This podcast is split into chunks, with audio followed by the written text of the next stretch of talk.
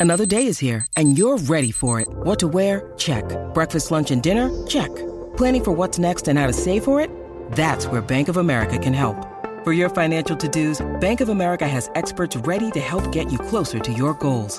Get started at one of our local financial centers or 24-7 in our mobile banking app. Find a location near you at bankofamerica.com slash talk to us.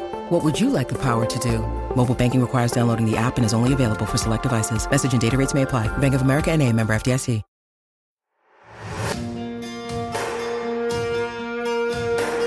La boda de Melanie Griffith y Antonio Banderas va más allá de una historia de amor. Simboliza la unión de una España que podía ser tan cañí como moderna con el Hollywood dorado. La pareja nació entre el secreto y el escepticismo y acabó convertida en una de las más mediáticas de los 90 y 2000. El mundo entero tenía los ojos puestos en ellos. Los paparazzis les seguían a todas partes. Aún así lograron organizar una boda secreta en Londres, a la que solo acudieron 12 personas, con un guion que podría haber llevado perfectamente la firma de Hollywood. Así lo recordaba la propia Melanie. Fue sorprendente cómo salimos de la iglesia. Nos metimos en un taxi y nos escapamos de los paparazzi. Entramos a escondidas en un hotel, salimos por la puerta de atrás y nos metimos en otro taxi. Pero al ir a pagar vimos que no teníamos dinero. Fue como una comedia de errores, pero muy divertida. Para Antonio, el auténtico triunfo era evitar que los reporteros consiguieran ninguna imagen. Y lo logró, porque jamás se filtraron fotos del enlace. Una boda secreta para una de las parejas más populares del cine español e internacional. Antonio Banderas y Melanie Griffith enamoraron al mundo con sus interpretaciones y, por supuesto, con su fabulosa historia de película.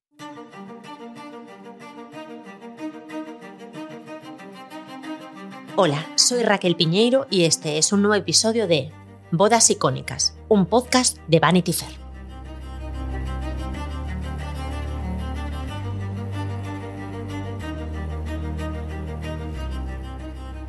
Antonio Banderas y Melanie Griffith. This episode is brought to you by Snapple. Welcome to the Snapple mm, Market Auditory Experience. Close your eyes. Imagine you're walking into your neighborhood store. You make your way to the back and reach for your favorite Snapple flavor. You can't wait. You take a sip. Whoa, that's a lot of flavor. Hmm, what flavor are you holding? Now open your eyes and check out Snapple.com to find ridiculously flavorful Snapple near you. La relación de Melanie Griffith y Antonio Banderas es indisociable de sus carreras cinematográficas y, por ende, de Hollywood en general, con todo lo que eso significa. Películas, sí, pero también promoción, fiestas, miserias, desencuentros y reencuentros. Esto fue así desde la primera vez que coincidieron en la 61 primera gala de los Oscar, el 29 de marzo de 1989. Antonio Banderas se desplazó a Los Ángeles por la nominación a Mejor Película Extranjera de Mujeres al borde de un ataque de nervios, del director Pedro Almodóvar. Melanie Griffith, por su parte, estaba nominada a Mejor Actriz por su interpretación en Armas de Mujer. Ninguno de los dos consiguió un Oscar aquella noche. El premio a Mejor Película Extranjera se lo llevaría a Pele el Conquistador, y a Melanie la vencería Jodie Foster por Acusados, en una de las ediciones más brillantes que se recuerdan de la categoría de Mejor Actriz. Tanto la película de Antonio como la de Melanie se veían lastradas por su condición de comedias y por ser consideradas obras femeninas. Sin embargo, Armas de Mujer sí le otorgó a Melanie el reconocimiento momentáneo de la industria, que había empezado a ganarse con doble cuerpo, y le dio un Globo de Oro a Mejor Actriz. A Antonio Banderas el reconocimiento internacional le tardaría un poco más en llegar, pero acabaría haciéndolo. Con mujeres al borde de un ataque de nervios, Almodóvar y sus chicas y chicos encarnaban en aquel momento el cliché de los españoles simpáticos, un poco torpes y emocionados por lo que les estaba sucediendo, que chocan con las maneras y rigidez del show business americano. Pero tanto Antonio Banderas como Pedro Almodóvar acabarían demostrando que ellos, cada uno a su manera, sí sabían jugar al juego de Hollywood. Aquella gala de los Oscar sería, en efecto, el primer paso del trabajoso camino de Banderas por hacerse un sitio en Estados Unidos. Y también fue el día en el que se plantaría la semilla de algo que años más tarde daría sus frutos, el amor entre Antonio Banderas y Melanie Griffith. Porque fue aquella noche en el Shrine Auditorium cuando Antonio se fijó por primera vez en Melanie. De pronto veo a una mujer rubia que me sonaba mucho porque la había visto en películas, pero en ese momento no recordaba cómo se llamaba. Así que le dije a Pedro, ¿quién es? ¿Quién es? ¿Cómo se llama? Y Pedro me dijo, Antonio, es Melanie Griffith. No podemos decir lo mismo de Melanie. Ella ni se percató de la presencia del atractivo español que ocultaba bajo sus gafas de sol su resacón por la juerga de la víspera. Aparecí con unas gafas negras súper grandes, pero la vi. Ya lo creo que la vi.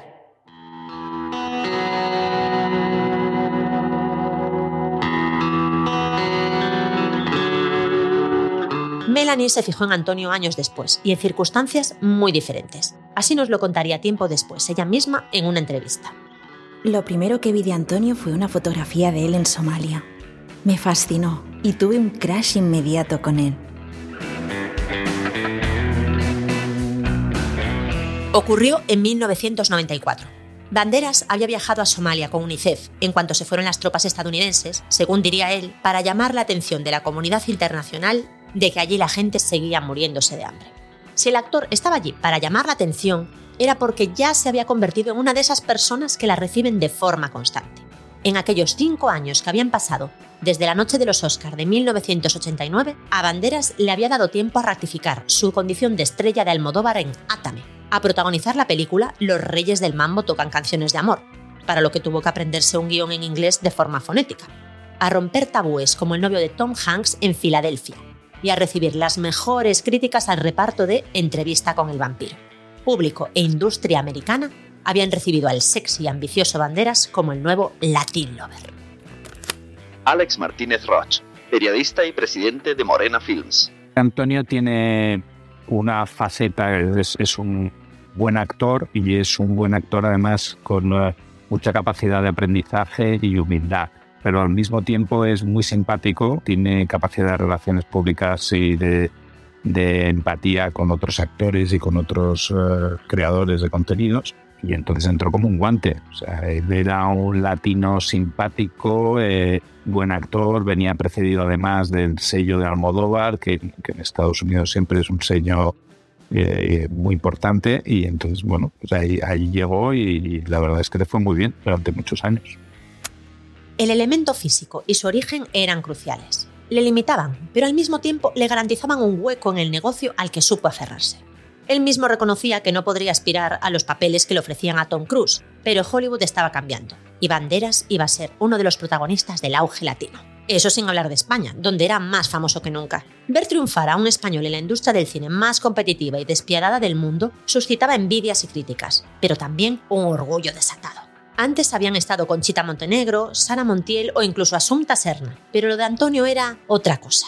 Además, él ejercía de español en todo momento, lo que le confería un aire de casi héroe nacional. Se había ido a hacer las Américas y, sorpresa, lo había conseguido. 1995 iba a ser su año clave, y lo fue hasta un punto que él no hubiera podido sospechar. Ese año Banderas estrenó nada menos que seis películas. Miami, Desperado, Four Rooms, Asesinos, Nunca hables con extraños y una producción española titulada Too Much. Ese nombre es indisoluble de su leyenda como la película en la que se enamoraron Banderas y Melanie Griffith. También suponía el salto a la comedia de enredo a la americana del director Fernando Trueba, que acababa de ganar el Oscar a la mejor película extranjera con Belle Époque. Fernando Trueba recuerda en una biografía del actor que ya antes de empezar a rodar estaba claro que Melanie sentía una fuerte atracción por su compañero. En mitad de la conversación se cayó y sentí cómo sus uñas se clavaron en mi brazo. Yo no sabía por qué y entonces dijo, He's so handsome, es tan guapo. La producción estuvo lejos de ser sencilla para el equipo español en la asfixiante Miami, y uno de los elementos que contribuyeron a la dificultad fue precisamente la rubia estrella. Yo en aquel momento trabajaba en el País Semanal y pude hacer un reportaje sobre la película, que era una película que estaba financiada en parte por el grupo Prisa. Entonces, cuando yo aparezco allí, la primera imagen que encuentro es a Fernando Trueba con Cristina Huete, su mujer y productora, los dos sentados en el borde de la carretera que daba acceso al lugar donde se estaba rodando y Cristina pasándole la mano por la espalda a Fernando. Y ahí lo que enseguida me explicaron es que estaba siendo un rodaje dificilísimo, complicadísimo. Fernando sentía mucha frustración y no dejaba de repetir, yo quiero rodar con Gabino Diego y Jorge Sanz en España, ¿no? con, con un equipo pequeño y tal. Entonces, en ese contexto es donde también se entiende la llegada de Melanie Griffith como gran estrella que era en aquel momento de Hollywood con 37 años estaba en un momento importantísimo y era bastante singular que hubiese aceptado participar en una película de un director español con poca trayectoria en Estados Unidos y que además partía de un guion hecho desde España. Y lo que se ve al principio fue un choque cultural muy fuerte. A Melanie no le gustaba no se sentía cómoda, no entendía el español, que era el, idioma que dominaba todo el equipo técnico y con el que trabajaba Fernando Trueba y, todos sus ayudantes más importantes. Ella se sentía ahí que como desplazada, no se sentía bien y además pues empezaba a haber problemas por todas partes, que es lo que suele suceder con las grandes estrellas cuando no están cómodas puso muchos problemas con el casting, con otros compañeros, echó a un fotógrafo de prensa de mala manera, estaba de muy mal humor todo el día Griffith rechazó hasta nueve vestidos de novia para una de las primeras escenas. Y eso solo fue el principio. Y Antonio hizo un papel de integrador con Melanie.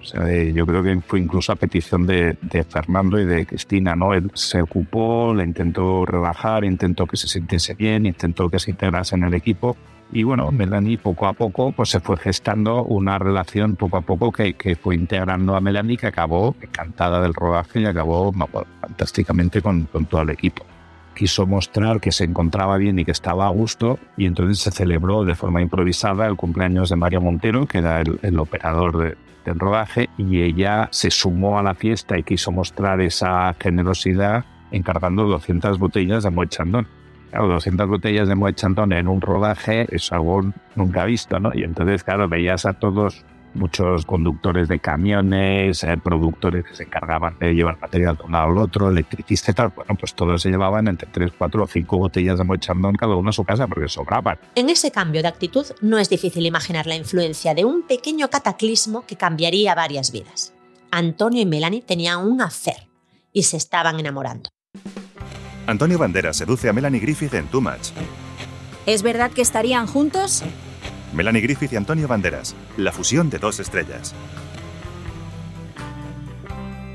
El director teatral Luis Pascual, amigo íntimo del actor, fue uno de los primeros en enterarse vía telefónica en Miami, París. Así lo recordaría él. Un día estaba hablando con él y me dice, te voy a dejar porque tengo que ducharme. Esta noche voy a cenar con Melanie Griffith. Tengo un buen rollo, niño, no sé lo que va a pasar. Al cabo de tres o cuatro días me dijo lo mismo. No sé qué va a pasar, esto me ha pillado muy fuerte. Y pasó lo que tenía que pasar, que la química entre ellos funcionó.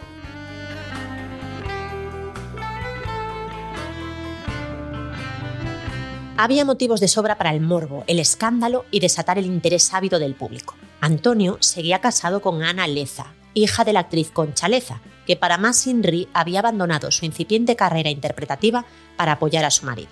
Además, su papel había sido clave en la proyección de banderas en Estados Unidos, ayudándolo, entre otras cosas, con su manejo del inglés. Elena Castelló, periodista. Ella es una mujer muy poco conocida, la verdad. Tuvo una incipiente eh, carrera como actriz, ayudó mucho a Antonio en sus comienzos en Hollywood a la hora de diseñar un poco la estrategia como actor, ¿no? De qué tipo de películas podría hacer, a qué tipo de papeles podría optar, mover un poco su currículum, etc. Para el gran público, Antonio y Ana eran una pareja discreta. Ella era casi una desconocida, de no ser por una breve pero inolvidable aparición en el documental En la cama con Madonna, donde se le ve lanzarle a Madonna unos besos con el dedo corazón desde otra esquina de una fiesta.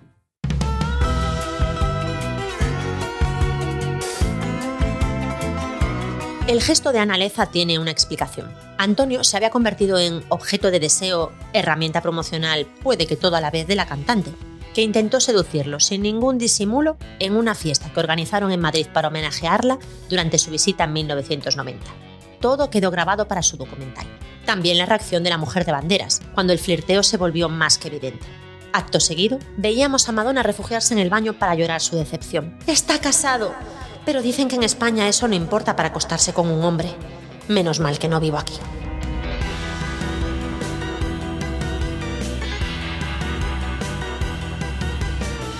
Para cuando Antonio Banderas se puso a rodar Too Much, su matrimonio con Ana Leza, según él, ya había terminado, aunque siguieran oficialmente casados. Todo forma parte un poco de, la historia de Antonio y Melanie, que fue una cosa muy, muy movida y muy que causó como una mezcla de escándalo y al mismo tiempo de admiración en España, ¿no?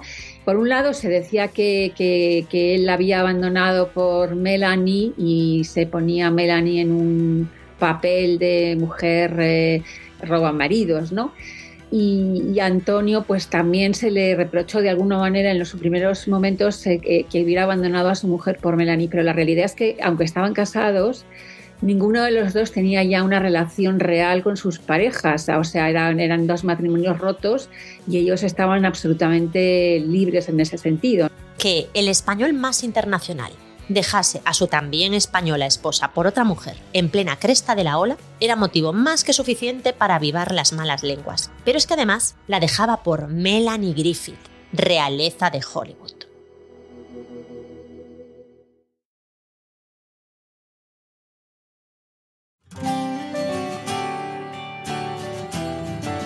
La vida de Melanie estaba muy lejos de la de una persona corriente y desde luego era casi opuesta a la infancia malagueña de clase media de Antonio. La primera anécdota de la que fue protagonista la actriz ocurrió cuando solo tenía seis años. Su madre, Tippi Hedren, había sido seleccionada y aupada por Alfred Hitchcock como protagonista de Los pájaros. El director le consiguió un nombre para siempre en la historia del cine, pero también boicoteó su carrera cuando ella se negó a ceder a su acoso sexual. Todo esto en un tiempo en el que el término ni siquiera existía. Un día, Melanie recibió de regalo por parte de Hitchcock una muñequita vestida con el icónico traje verde de su madre en Los pájaros, envuelta en una caja de madera, en lo que tanto madre e hija percibieron que era un ataúd. Asustada, la pequeña se echó a llorar. Años después, ya adulta, Melanie declararía sobre Hitchcock. Era un hijo de puta. Puedes citar mis palabras. El resto de su infancia y adolescencia estuvo también metida de lleno en lo insólito. Cuando Melanie tenía 14 años, la mascota familiar era un león, Neil. Vivía en casa con ellos y en ocasiones hasta compartía cama con Melanie. Esto quedó retratado en un reportaje publicado por la revista Life en 1971, que a día de hoy sigue siendo uno de los más llamativos, teniendo en cuenta el alto listón de extravagancias de las estrellas de cine. Tippi Hedren, la madre de Melanie, y su entonces marido Noel Marshall se enamoraron de los grandes felinos y montaron la reserva Shambhala para su preservación. Pero eso no fue todo. Juntos, en familia, decidieron grabar una película para concienciar a la sociedad contra la extinción de los grandes felinos. La llamaron Roar y hoy se la considera la película más peligrosa jamás rodada. En su rodaje, más de 70 personas sufrieron los ataques de los 150 leones que protagonizaban el film. Hubo un incendio, una inundación. Noel Marshall estuvo a punto de morir por gangrena. Tippi Hedren se rompió una pierna al caerse de un elefante. Y Melanie tuvo que someterse a cirugía de reconstrucción facial cuando unos leones le pisotearon la cabeza.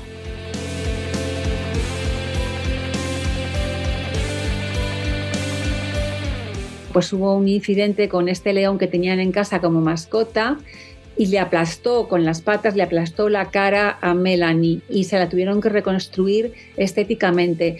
Esto es algo que se conoce muy poco y de hecho yo eh, me pregunto si eh, los problemas que ha tenido Melanie posteriormente con sus eh, reconstrucciones estéticas o los gestos que le han quedado un poco forzados no tienen que ver con esta primera intervención quirúrgica y no como hemos pensado después con que bueno, ella abusó un poco de la, de la cirugía estética, que es verdad.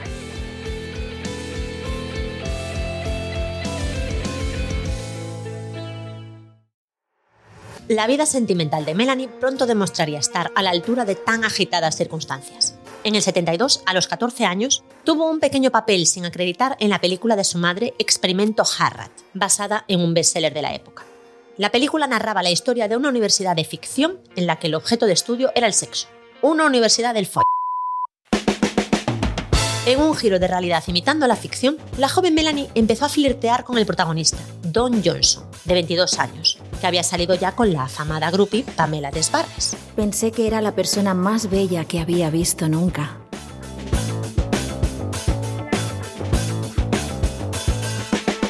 Johnson y Melanie Griffith se llevaban 8 años y ella era menor de edad. Hoy, una relación entre un hombre adulto y una incipiente adolescente sería objeto de una controversia, cuando no considerada delito, digna de estudiarse en la Universidad Harvard. Tippy tampoco lo pasó por alto. Tenía pánico. ¿Cómo lidias con eso? Había una atracción muy fuerte entre ellos. Por su parte, Don Johnson dijo que era escéptico debido a su edad, pero que Melanie demostró ser mucho más mujer que la mayoría de las chicas con las que había salido. Y cuando a los 15 años fue expulsada del Instituto Católico por cuestionar la fe, Melanie se mudó a la mansión de Laurel Canyon de Don Johnson, cuya carrera de actor ya despuntaba. La joven estaba tan embelesada por su novio que se tatuó una pera amarilla en el culo en honor al mote que le había puesto, mientras que él a ella la llamaba Pinky. El tatuaje sería permanente, pero su relación tenía los días o los años contados.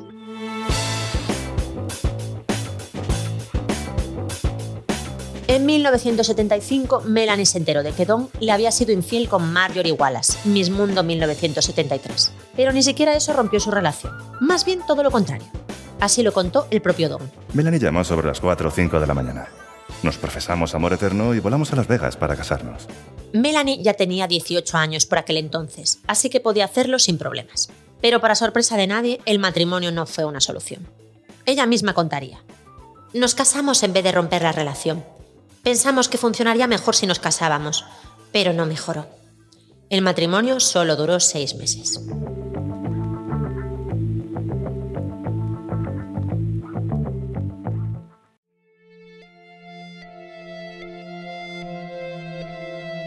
Tampoco era el fin de su historia, claro. Por separado, tanto Melanie como Don alimentaron su fama de juerguistas y salvajes. Ella era adicta a la cocaína y al alcohol antes de cumplir los 20, y su exmarido no le iba a la zaga. Melanie salió durante un tiempo con el muy mujeriego Ryan O'Neill, y a principios de los 80 se casó con el actor Steven Bauer, el Manny de Scarface, con el que tuvo a su hijo Alexander. Don Johnson, por su parte, rompió con su novia Tanya Tucker en cuanto conoció a la actriz Patty Darbanville. Esa misma noche, Patty se trasladó a su casa y se pasaron ocho días sin salir de la cama. El chico de los recados nos traía comida y agua, explicaba él. Patty y Don vivirían juntos cuatro años y tendrían un hijo en común, Jesse Johnson. Ahora bien, la relación más mediática que tuvo el actor en los 80 fue la que mantuvo con Barbara Streisand, con la que llegó incluso a grabar un dueto, Tila el Love En ese momento, Don era ya una de las estrellas más rutilantes del país, gracias a un papel que personificaba como pocos los años 80 el de Sonny Crockett en Corrupción en Miami.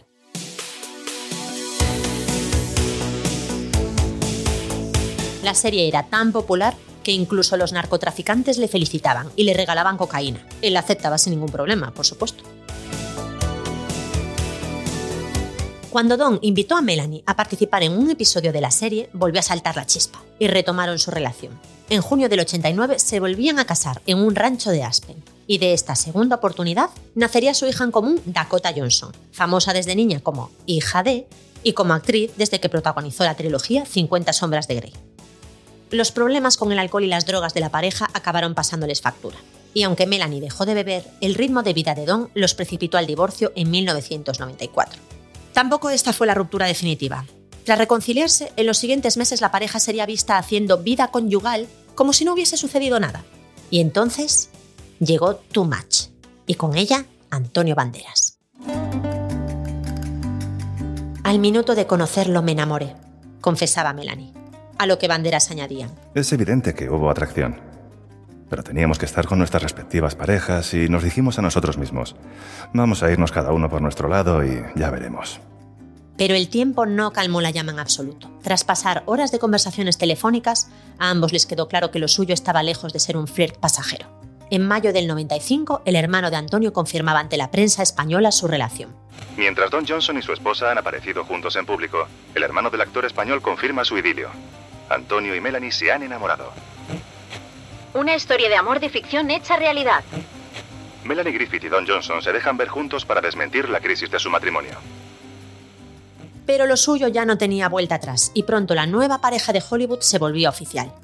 Entonces decidieron pasar el verano en España y con ellos el país entró en ebullición.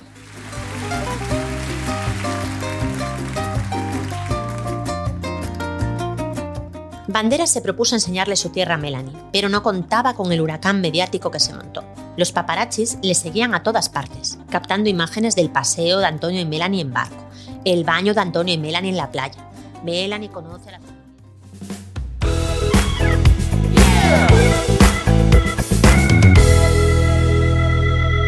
Con humor y con amor, Antonio Banderas y Melanie Griffith nos demostraron que lo que hay entre ellos es too much.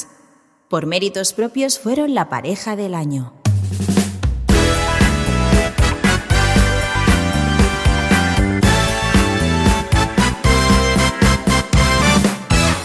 Cuando se publicó por primera vez su romance, la noticia sonó a uno de los muchos rumores que aparecen y desaparecen a lo largo del año.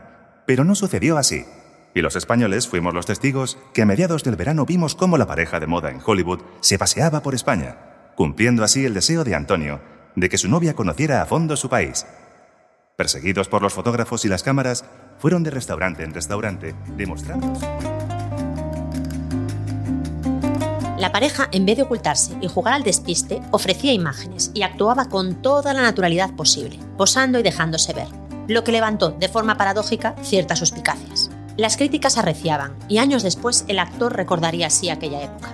Y ahora, ¿quién me pida mis disculpas? ¿Dónde están los Antonio Burgos, los Eduardo Mendicuti? Toda esa gente que habló y que apostó a que no iba a durar nada con Melanie. Pasamos unos tiempos muy difíciles en aquellos meses. Duró muy poco la, desconfianza, entre otras cosas porque Antonio y Melanie desde el primer momento fueron muy, muy sinceros con su relación, fueron muy abiertos, no se ocultaron, no jugaron a, ocultarse, a despistar a los periodistas, sino que desde el primer momento fueron muy claros y fueron muy visibles. Algo que por otro lado también se les criticó, ¿no? Porque se dijo que eran excesivamente, eh, bueno, que querían llamar la atención todo el rato. Aquí, bueno, en España es un país donde se critica todo, para bien o para mal, si haces una cosa y si haces la contraria. A todo esto, Too Much todavía no se había estrenado, y cuando por fin lo hizo, no tuvo mucha suerte en Estados Unidos. En cambio, en España fue un éxito arrollador. El público gozaba porque esa relación era lo más parecido en el mundo de la interpretación española a poner una pica en Flandes. El dúo humorístico Martes y Trece convertía en un sketch la famosa frase de Melanie: Antonio, te quiero una jarta. En lo más plus, Antonio fingía enfadarse y abandonar el plato cuando le preguntaban por su pareja, dándole una vuelta a la forma en la que las estrellas deben ocultar o enseñar su vida privada. Ahora bien, cuando Melanie se tatuó un corazón en el brazo con el nombre de Antonio dentro, el folclore más cañí y el glamour hollywoodiense se fundieron hasta el paroxismo. Estos dos sí iban en serio. Y tanto que iban en serio. No había pasado mucho tiempo cuando llegó el siguiente gesto romántico. Antonio le pidió matrimonio a Melanie en una playa solitaria en Carolina del Norte, durante el rodaje de Lolita. Se arrodilló al modo canónico, sacó un anillo de zafiro con dos diamantes y le pidió que se casase con él. En cuanto ella contestó que sí, se oyeron a lo lejos unas voces que la llamaban Melanie, Melanie. Eran Alec Baldwin y Kim Basinger, que entonces todavía estaban casados. Así lo relató Griffith. Fue una situación absolutamente surrealista porque un hombre había pescado un tiburón junto a nosotros. Fue una declaración de amor muy extraña. Pero así es nuestra vida, nuestro amor está hecho de esto. La boda se celebró el 14 de mayo de 1996 en Londres. Y solo acudieron 12 personas porque se buscaba la máxima privacidad. No hay fotos de esa boda, no las ha habido, tampoco después, nunca nadie las ha enseñado. Para aquel momento, la flamante esposa ya estaba embarazada y cuatro meses después del enlace nacería en Marbella Estela del Carmen Banderas Griffith, la primera hija de la pareja y la tercera para Melanie, que ya tenía a Dakota y Alexander. El matrimonio de Antonio y Melanie fue tan sólido que superó el momento inicial de interés extremo, cuando, según el actor, los paparazzi llegaron a arrojar cristales dentro de su finca en Marbella, para que alguien se cortase y tuvieran que salir al hospital, y así poder fotografiarlos, hasta pasar a una normalidad consolidada. Era una pareja extraordinaria y a la vez una familia más volviendo a Andalucía por vacaciones.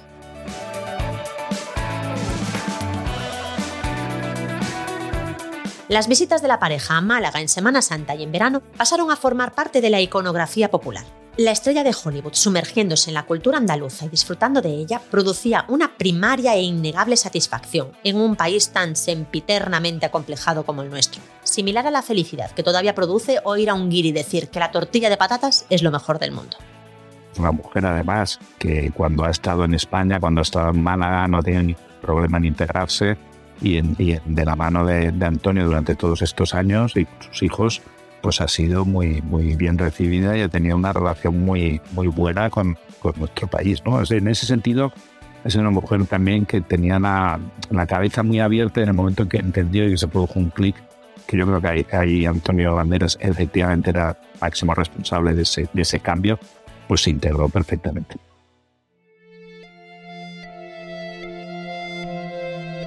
Creo que la relación que tenemos es lo mejor que me ha pasado en la vida, confesaba Melanie. Y Antonio, por su parte, resaltaba lo bonito de que el amor se vaya transformando con los años. Veníamos de relaciones fallidas y nos dimos cuenta a tiempo de que ese sentimiento orgásmico del primer año desaparece. Y que el tiempo transforma las relaciones y los sentimientos. Pero no a peor. Vienen otras cosas. Junto a los hijos de los anteriores matrimonios de Melanie, Antonio y ella intentaron criar a Estela con cierta normalidad, dentro de lo que cabe al menos sin fieras viviendo en casa. En este sentido, Antonio citaba las palabras de Mia Farrow, otra hija de Hollywood, cuando rodaban juntos la película Miami. Me decía, Antonio, cuando yo era niña, creía que el mundo entero era como Beverly Hills.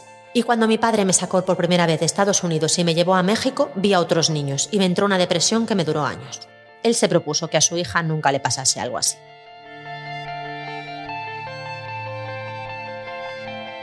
En 1998, Antonio Banderas logró afianzar todavía más su estatus en Hollywood gracias a su papel en La Máscara del Zorro. Además, esa película le permitió ejercer de Celestina de su compañera de reparto Catherine Zeta-Jones, que pasó de desconocida superestrella con solo esa película, a la que emparejó con su colega de profesión, Michael Douglas. ¿Te importaría presentármela? me dijo. Y le respondí encantado, sin tener ni idea de cómo acabaría la historia. Tras la máscara del zorro, a Antonio siguieron llegándole papeles desiguales y algún super éxito como el del gato con botas de Shrek 2, donde él solo fue capaz de eclipsar a Mike Myers y a Eddie Murphy. Eso fue así hasta que en 2020 llegó su primera nominación al Oscar gracias, nuevamente, a Pedro Almodóvar con su película Dolor y Gloria, y con él se cerraba el círculo.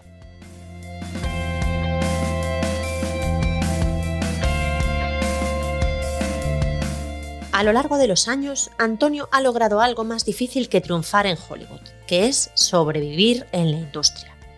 No puede decirse lo mismo de la carrera de Melanie. Para cuando se casó con el español, sus años dorados como actriz ya habían quedado atrás.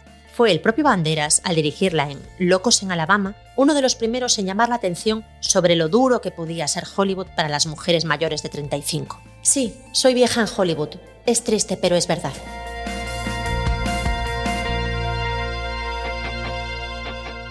Melanie ha tenido una carrera muy poderosa durante muchos años, pero luego se fue apagando poco a poco, ¿no? Y, eso tiene mucho que ver con lo que es Hollywood o lo que ha sido el Hollywood de Melanie Griffith, porque también ha ido cambiando con el tiempo. Hasta el año yo creo que 2000, 2001 trabajó muchísimo y luego ahí tuvo, ya empezó a distanciar sus películas y tuvo un parón total de 2005 a 2014. Parte también por cansancio de ella y, y tuvo ahí también un, pues supongo un parón en el que prefirió poner por delante otras actividades en su vida.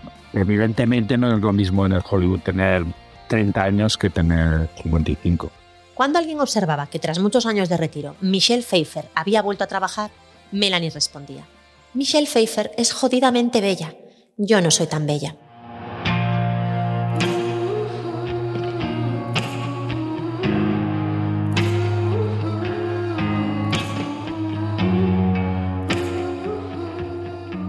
Melanie era idónea para los papeles que exigían una mezcla de ingenuidad y sensualidad con su vocecita niñada. Es por eso que la Melanie madura encontraba cada vez menos papeles relevantes que poder interpretar. En un negocio que obliga a ser bella de forma permanente, pero que, una vez operada, infiltrada y retocada, no duda en reírse de tu aspecto, Melanie resumía divertida en presencia de su anciana madre, Tippy, y su hija, Dakota es la única a la que siguen enviándole guiones.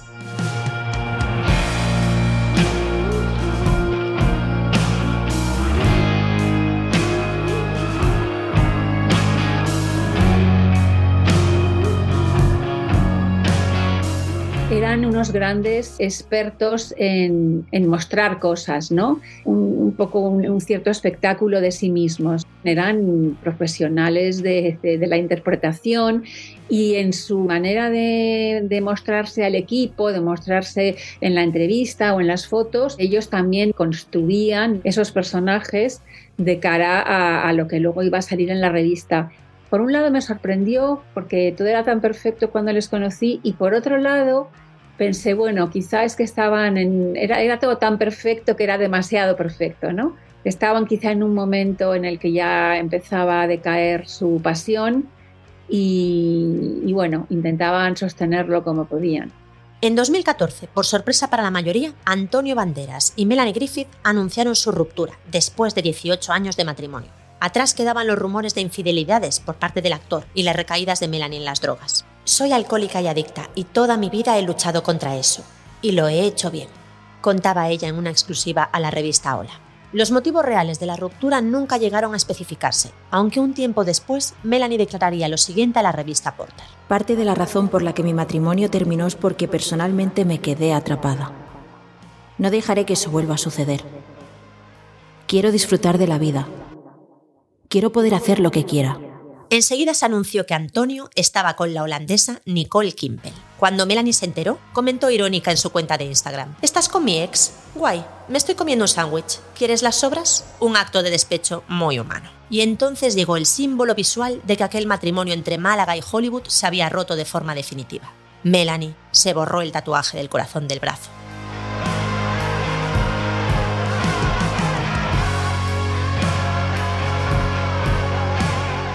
Ese gesto sí marcaba el punto final de su historia de amor, pero no lo sería de su historia de vida. No hubo más mensajes con resquemor ni pullas poco veladas. Varios años después del divorcio, Antonio y Melanie llegaron a un entendimiento envidiable.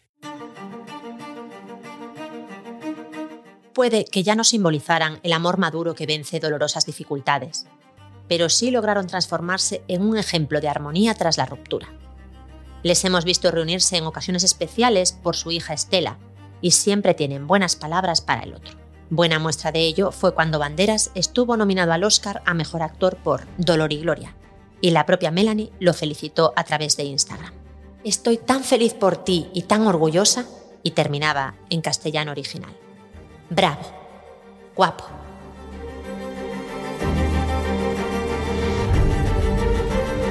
Bodas Icónicas es un podcast de Vanity Fair, producido por el Cañonazo Transmedia escrito y presentado por Raquel Piñeiro, guion de Emma Musol, dirige y edita José David del Puello, Sune.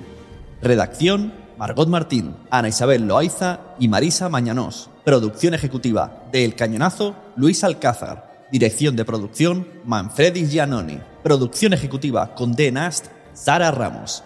Supervisión editorial Vanity Fair, Mónica Parga. Diseño visual, Cristian Migueliz. Agradecimientos a Paloma Rando, con las voces de Lidia Amanda Montiel y Carlos Ruiz Pernías, grabadas en los estudios Lando en Madrid.